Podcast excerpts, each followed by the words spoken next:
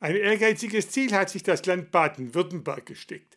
Bis zum Jahr 2030 soll sich die Nachfrage im öffentlichen Nahverkehr gegenüber 2010 verdoppelt haben. Wie das erreicht werden kann, das hat Verkehrsminister Winfried Herrmann vorgestellt. Die ÖPNV-Strategie 2030 war kurz zuvor vom Ministerrat beschlossen worden. Pünktlicher, schneller, zuverlässiger und attraktiver soll er werden, der öffentliche Nahverkehr in Baden-Württemberg. Ein wichtiger Bestandteil der neuen ÖPNV-Strategie 2030 ist die Mobilitätsgarantie.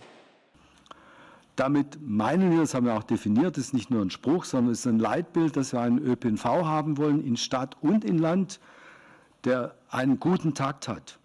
Heißt, jede halbe Stunde im ländlichen Raum, jede Viertelstunde in der Stadt oder im Ballungsgebiet soll der Bus oder der Zug kommen.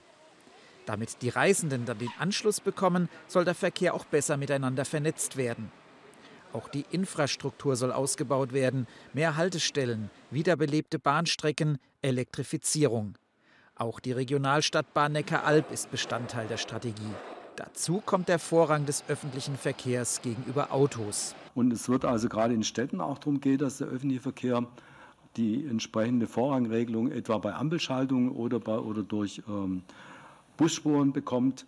Denn ähm, nur dann, wenn der öffentliche Verkehr wirklich besser und schneller ist, äh, wird er auch äh, gerne genutzt. Den Anfang soll ein landesweites 365-Euro-Ticket zunächst für Jugendliche machen. Aber auch das Image des ÖPNV soll sich ändern. Ich möchte, dass der ÖPNV rauskommt aus der Ecke. Da fahren nur Schüler und ältere Menschen und solche, die kein Auto haben und ein paar verrückte Ökos, die meinen, damit müssen sie das Klima schützen, sondern das muss einfach das gute Angebot im Alltag für jeden und jede werden. All diese Veränderungen gibt es nicht zum Nulltarif. Neben Bundes-, Landes- und Kommunalmitteln werden auch die Bürger zur Kasse gebeten mit einem Mobilitätspass. Für den müssen entweder alle Einwohner oder alle Autohalter oder die Autofahrer auf bestimmten Strecken, zum Beispiel in Form einer City-Maut, zahlen.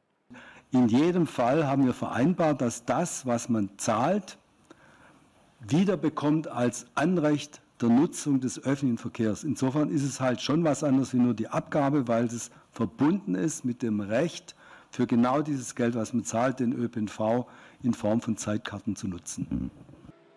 Mobilitätspass und Mobilitätsgarantie, zwei wichtige Bausteine der ÖPNV-Strategie. Die wiederum ist ein wichtiger Baustein des Klimaschutzes, denn hier, so Innenminister Strobel, will Baden-Württemberg bundesweit Vorreiter werden.